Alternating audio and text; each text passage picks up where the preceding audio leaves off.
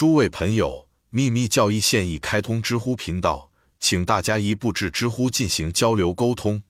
因此，学者必须注意，不要在没有矛盾的地方看到矛盾。如密传佛教中通常会提到的轮回，在这里的意思只是指第四轮或我们现在的这一轮。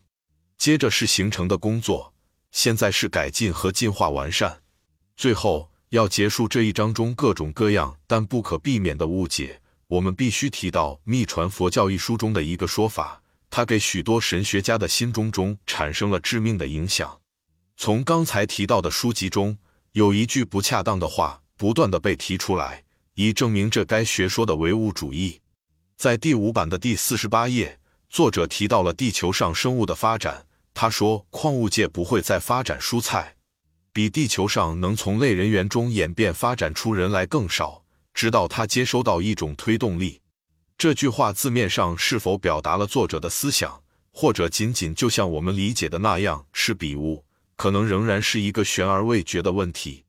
一个令人惊讶的事实是，我们发现秘传佛教很少被一些神智学家所理解，以至于他们相信秘传佛教完全支持达尔文进化论，尤其是人类是来自猿类祖先的理论。正如一位成员写道。我想你应该意识到，四分之三的神智学家甚至是外人都认为，就人类的进化而言，达尔文主义与神智论相互吻合。据我们所知，在密传佛教中从来没有，也没有任何充分的依据证明具有上述情况。有人一再指出，由 Manu 和 Capilla 讲授的进化是现代学说的基础。但无论是神秘主义还是神智学，都从未支持过当今达尔文主义者的这些荒诞推测，尤其是人是猿的后代。关于这个问题，后面会有更多阐述，但读者只需要翻到《秘传佛教》第五版第四十七页，就会发现人属于一个与动物截然不同的领域的阐述。很很奇怪，他前面有这样一个明确明了的说法，非常细心的学者会因此被误导。除非他准备指责作者的严重矛盾、错误的观点，每一轮都在更高程度上重复上一轮进化工作。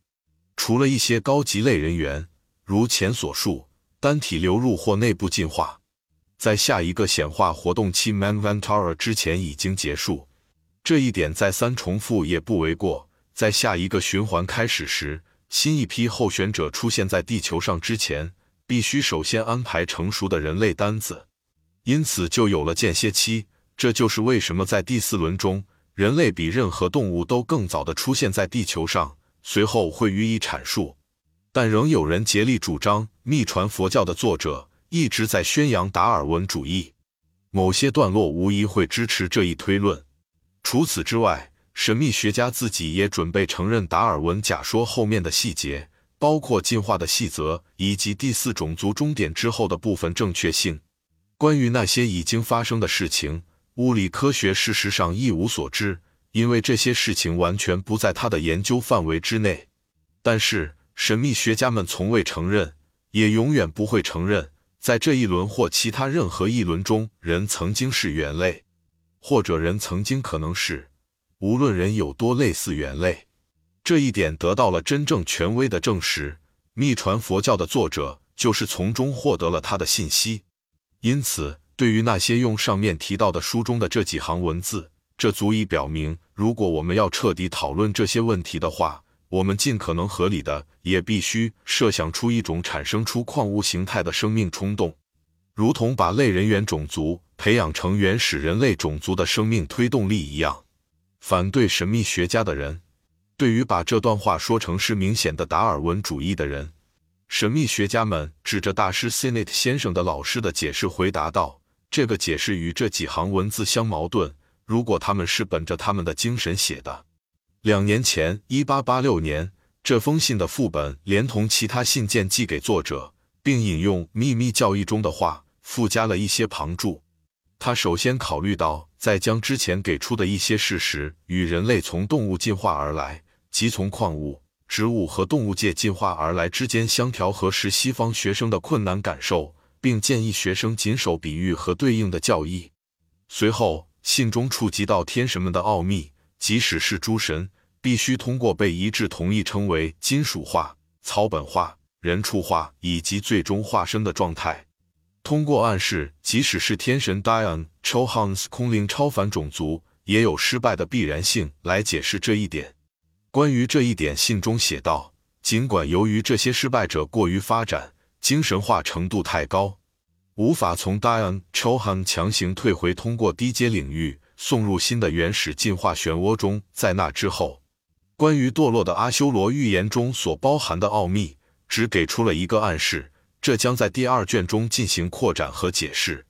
当业力在人类进化阶段找到他们的时候，他们将不得不饮尽业报的苦水杯中的最后一滴，